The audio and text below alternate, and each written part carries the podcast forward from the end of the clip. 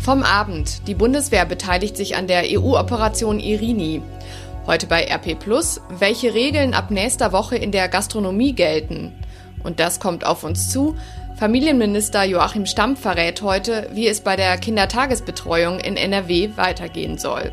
Heute ist Freitag, der 8. Mai 2020. Der Rheinische Post Aufwacher. Der Nachrichtenpodcast am Morgen. Ich bin Christina Hövelhans. Einen schönen guten Morgen. Wir beginnen heute wie so oft mit der Corona-Krise. In Deutschland sind inzwischen mehr als 167.000 Infektionen registriert. Mehr als 7.000 Infizierte sind an den Folgen gestorben. Deutschland ist, zumindest bislang, relativ glimpflich davongekommen. In Afrika könnten bis zu 190.000 Menschen im ersten Jahr der Corona-Pandemie sterben, wenn die Maßnahmen zur Eindämmung scheitern. Diese Einschätzung hat die Weltgesundheitsorganisation WHO.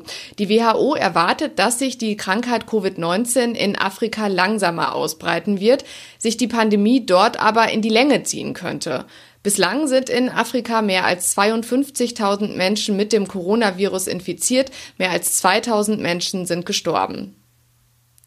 In Deutschland können Eltern, die wegen geschlossener Kitas und Schulen ihre Kinder selbst betreuen und deshalb nicht zur Arbeit gehen können und Einkommensverluste haben, Unterstützung vom Staat bekommen. Maximal 2016 Euro pro Monat und maximal für sechs Wochen. Die Frauenunion der CDU ruft Bund und Länder jetzt dazu auf, diese Regel zu verlängern. Laut Bundesfamilienministerin Franziska Giffey bekommen manche Familien ab Mitte Mai nichts mehr. Sie hatte in Aussicht gestellt, die Regel zu verlängern. Bisher hat sich da allerdings nichts getan. Das Deutsche Kinderhilfswerk fordert einen Corona-Schutzschirm für Familien. Dabei geht es um finanzielle Hilfen, aber auch um Unterstützung bei der Bildung. Es müsse einen klaren Plan geben, wann und wie Schulen und Kitas wieder öffnen. Und der Chef der Linksfraktion im Bundestag, Dietmar Bartsch, fordert einen Kindergipfel im Kanzleramt. Kinder, Frauen und Familien seien die Verlierer der Krise, das sagte er der deutschen Presseagentur. Nicht Autos müssen die höchste Priorität haben, sondern die jüngsten in unserer Gesellschaft. Dass die bisherigen Maßnahmen mit angezogener Handbremse den Kita- und Schulbetrieb aufzunehmen, nicht den Erfordernissen gerecht werden, liegt auf der Hand. Wir müssen alle dafür sorgen, dass das Recht auf Schule, Bildung und Betreuung nicht länger ausgesetzt wird. Wir brauchen Regelungen, die flächendeckend die Regelbetreuung wieder realisieren. Und noch zu einem anderen Thema. Die Bundeswehr beteiligt sich an der neuen EU-Operation Irini. Dabei soll das Waffenembargo gegen Libyen überwacht werden, aus der Luft, auf dem Wasser und per Satellit. Das Waffenembargo ist seit Jahren brüchig. Der Bundestag hat gestern Abend für das Mandat gestimmt und damit für eine Entsendung von bis zu 300 deutschen Soldaten. Ihr Einsatzort ist das Mittelmeer. Neben der Überwachung des Waffenembargos ist auch geplant, die Mitarbeiter der libyschen Küstenwache und Marine zu schulen, damit die dann gegen Schleuser und Menschenhändlernetze vorgehen können. Dieses Mal soll verhindert werden, dass Boote mit Migranten die EU-Schiffe ansteuern. Die neue Mission soll deshalb abseits der Fluchtrouten stattfinden. Und das lest ihr heute bei RP Welche Regeln gelten beim Restaurantbesuch, der ja ab nächster Woche wieder möglich ist? Damit beschäftigen sich Kirsten Bialdiger und Georg Winters in ihrem Artikel mit dem Titel Was ab Montag in der Gastronomie gilt. Die Betriebe müssen ein Hygienekonzept vorlegen, Abstandsregeln müssen eingehalten werden, zum Beispiel indem Tische auseinandergestellt werden. Da muss es einen Mindestabstand von eineinhalb Metern geben. Frühstück ist erlaubt, jedenfalls individuell angerichtet. Ein Frühstücksbuffet geht erstmal nicht. Es dürfen Menschen aus maximal zwei Haushalten zusammenkommen und essen. Kellner und Küchenpersonal müssen Mundschutz tragen. Die Gäste können es beim Essen natürlich nicht, werden es aber wahrscheinlich beim Betreten und beim Verlassen des Lokals müssen. Die Speisekarten werden in der Regel nach jedem Gebrauch desinfiziert. Was im Mai außerdem noch an Lockerungen im Tourismus und im Handel geplant ist und wann die Schwimmbäder wieder aufmachen, liest ihr auch in dem Artikel. Den wir übrigens auch als Hörversion anbieten, als Audioartikel. Jeden Abend bekommt ihr als zahlende Abonnenten eine Auswahl unserer Artikel auch zum Hören. Mehr Infos dazu unter rp-online.de slash Audioartikel. Und außerdem heute bei RP Plus und in der Rheinischen Post Bauernhöfe, Camping oder Radurlaub. Auch in NRW kann man Urlaub machen. In den nächsten Wochen soll nach und nach Tourismus in Nordrhein-Westfalen wieder möglich sein, wenn auch mit Einschränkungen. Eine gute Alternative, gerade jetzt, da ja schwer einschätzbar ist, ob Urlaub im Ausland im Sommer möglich sein wird. Marlene Kess und unsere Lokalredaktionen haben Tipps zusammengestellt, findet ihr im Artikel mit dem Titel In der Corona-Krise ist Urlaub vor der Haustür attraktiv. Und das kommt auf uns zu. Der Rheinpegel-Podcast wird 100 und beantwortet eure Fragen zu Düsseldorf. Heute ist ein besonderer Tag, jedenfalls für die Kollegen Helene Pawlitzki und Arne Lieb, denn heute erscheint die 100. Episode unseres Düsseldorf-Podcasts Rheinpegel. Seit 2018 berichten Helene und Arne jede Woche über alles, was die Landeshauptstadt bewegt. Eigentlich wollten sie das mit einer Live-Episode feiern, wegen Corona musste die leider ausfallen. Stattdessen feiern die beiden in der 100. Episode Düsseldorf. Hörer und Promis stellen die Fragen, die sie schon immer zur NRW-Landeshauptstadt hatten, und Arne und Helene beantworten sie. Warum heißen die Kasematten eigentlich so komisch? Wo kommen die Köhlpapageien her? Warum gibt es keinen Düsseldorf-Tatort mehr? Und wie zur Hölle wurde ausgerechnet Düsseldorf zur fahrradfreundlichen Stadt gekürt? Wir hören mal rein. Guten Tag, darf ich mich kurz vorstellen? Alex Jolik, Künstler und Geschäftsmann sowie glücklicher Neudüsseldorfer. Nun zu meiner Frage. Wie wurde die weitaus schönere Stadt Düsseldorf im Gegenzug zu der Stadt mit der weitaus größeren Einwohnerzahl Köln zur Landeshauptstadt in NRW? Zum Schluss möchte ich noch zur 100. Folge des Düsseldorfer Podcasts Rheinpegel gratulieren und wünsche weiterhin viel Erfolg für die weiteren Folgen und freue mich, bei der 1000. wieder dabei sein zu dürfen. Alles Liebe euch und ich wünsche euch einen schönen Tag. Euer Alex Jolik. Alex Jolik glaubt an uns. Das ist es nett. wird tausend Folgen Tausend, Rheinpegel geben. mein Gott, ich habe gerade äh, versucht durchzurechnen, in welchem Jahr wir dann wären. Naja, wir brauchen so für, für ein paar und 50 Folgen brauchen wir ein Jahr. Ja, Also brauchen wir für 100 Folgen zwei Jahre.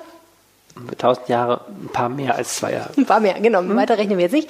Äh, aber finde ich erstmal gut. Was ich auch sehr, sehr gut finde, ist, dass wir schon zum zweiten Mal von unseren tollen Gästen als der Düsseldorf-Podcast bezeichnet Ja. wurden. Also der Düsseldorf-Podcast. Der Düsseldorf-Podcast. Nicht ein. Düsseldorf-Podcast, sondern der Düsseldorf-Podcast. So, und jetzt, Arne, kommen wir zur Beantwortung dieser Frage, die uns übrigens auch ein Mann auf Twitter gestellt hat, der uns wohl bekannt ist, nämlich @dgrgrad, der des Öfteren mal den Rheinpegel kommentiert. Wieso ist Düsseldorf und nicht Köln Landeshauptstadt? Ja, wieso eigentlich? Ja, Also ich habe ähm, das einfach nachgelesen und festgestellt, die Antwort ist einfach ziemlich profan. Also ähm, sie hat zwei Teile. Die eine Antwort ist, jede Entscheidung muss jemand fällen. In diesem Fall war es die britische Militärregierung. Also nach dem Zweiten Weltkrieg war Düs- Düsseldorf, also äh, NRW war ja äh, Teil der britischen ähm, Besatzungszone. Und ähm, als NRW gegründet wurde als Bundesland äh, neun- 1946, da äh, stellte sich eben die Frage, wo macht man eine Hauptstadt? Und äh, ja, dann haben die Briten entschieden, äh, Haupt, äh, dass die Hauptstadt Düsseldorf sein soll. So, das ist Teil 1 der Antwort und Teil 2 der Antwort ist warum. Ähm, und ähm, letztendlich ähm, muss man sagen, Düsseldorf hat natürlich eine lange Tradition da schon gehabt als äh, Verwaltungsmetropole und als, als Verwaltungszentrum der Region. Ähm, was ich ganz interessant fand, wir haben ja eine Bezirksregierung bis heute in Düsseldorf. Heute ist das ja so eine Mittelbehörde der Landesregierung. Ähm, unter den Preußen gab es eben auch schon diese Bezirksregierung 1816 in Düsseldorf und, äh, und so weiter. Also Düsseldorf war immer ein, ein wichtiger äh, Verwaltungssitz. Düsseldorf war eben auch der berühmte Schreibtisch des Ruhrgebietes, also ein Verwaltungszentrum ähm, auch, auch industrieller Natur. Es liegt relativ zentral. Und was äh, für Düsseldorfer ziemlich gesprochen hat, ähm, obwohl es ja auch hier sehr, sehr schwere Kriegsschäden gab, gab es immer noch ein paar Gebäude, die man ganz gut benutzen konnte. Die erste Sitzung des Landtags war ja in der Oper, also im Opernhaus, einem Teilen des Gebäudes, über dessen Abriss wir ja gerade diskutieren. Also die Oper ist ja im Krieg auch zerstört, äh, schwer beschädigt worden, aber zum Teilen stand sie noch wegen des eisernen Vorhangs. Ne? Dieses, dieser Vorhang, der zwischen Zuschauerraum und Bühnenraum äh, runtergelassen wird. Deswegen ist nur die Hälfte der Oper zerstört worden. Da die andere Hälfte noch stand, hat man die behelfsmäßig wieder aufgebaut und da hat sich der Landtag dann ähm, konstituieren können. Danach hat man in den 50er Jahren dieses neue Gebäude drum gebaut, was wir jetzt gerade möglicherweise ähm, wieder ersetzen wollen. ähm, und naja, das scheint Düsseldorf also auch zu Pass gekommen zu sein, dass man eben ähm, Ideen hatte, wo man sich hier treffen kann. Und so ist äh, diese äh, für heute wahrscheinlich bis heute schwere Schmach für Köln eben passiert, nämlich dass Düsseldorf zur Landeshauptstadt wurde.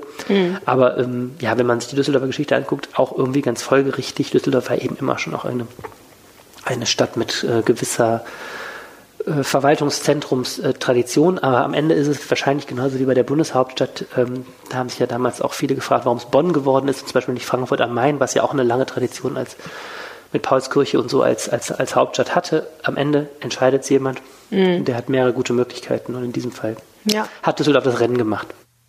Den Rheinpegel findet ihr in eurer Podcast-App bei Spotify und auf rp-online.de slash Rheinpegel. Heute vor genau 75 Jahren endete der Zweite Weltkrieg in Europa. Deutschland wurde vom Nationalsozialismus befreit. Aus diesem Anlass wird heute der Millionen Opfer des Krieges gedacht. An der zentralen Gedenkstätte für die Opfer von Krieg und Gewaltherrschaft in Berlin legen heute Mittag unter anderem Bundespräsident Frank-Walter Steinmeier und Kanzlerin Angela Merkel Kränze nieder. Ursula Winkler berichtet für die Deutsche Presseagentur, Ursula, eigentlich hatte Bundespräsident Steinmeier ja eine große Veranstaltung mit vielen Gästen geplant, die musste aber abgesagt werden. Ja, richtig. Den Tag der Befreiung wollte Bundespräsident Steinmeier in der allerhöchsten Form würdigen, äh, die es von Staatsseite überhaupt gibt, einem Staatsakt. 1600 Gäste sollten vor dem Reichstagsgebäude empfangen werden. Ja, und das geht jetzt natürlich nicht. Corona. Äh, deswegen wurde das Gedenken ziemlich abgespeckt.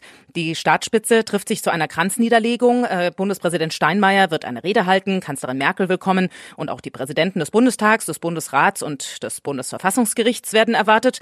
Immerhin endete genau heute vor 75 Jahren das schrecklichste Kapitel der deutschen Geschichte und ganz ausfallen sollte das Gedenken dann nicht. Danke, Ursula Winkler. Während es in vielen Bereichen Lockerungen gibt, das normale Arbeits- und Wirtschaftsleben immer mehr zurückkommt, fragen sich viele Eltern, und wohin mit den Kindern? NRW-Familienminister Joachim Stamm will heute Vormittag Antworten darauf geben. Er stellt in Düsseldorf neue Regeln für die Kindertagesbetreuung vor. Und wo wir beim Thema Familie sind, am Sonntag ist Muttertag. Wer seiner Mutter wegen Corona lieber fernbleibt, ein Anruf geht natürlich immer oder ein Gespräch mit Abstand vor der Haustür. In den Pflegeheimen in Nordrhein-Westfalen ist pünktlich zum Muttertag wieder Besuch erlaubt, unter Sicherheitsvorkehrungen und mit Hygienemaßnahmen natürlich. Und an diesem Wochenende ist die sogenannte Stunde der Gartenvögel. Bundesweit ruft der Naturschutzbund NABU uns alle von heute bis Sonntag dazu auf, eine Stunde lang Vögel zu zählen. Die Naturschützer wollen wissen, wie viele zum Beispiel Amseln und Spatzen es gibt.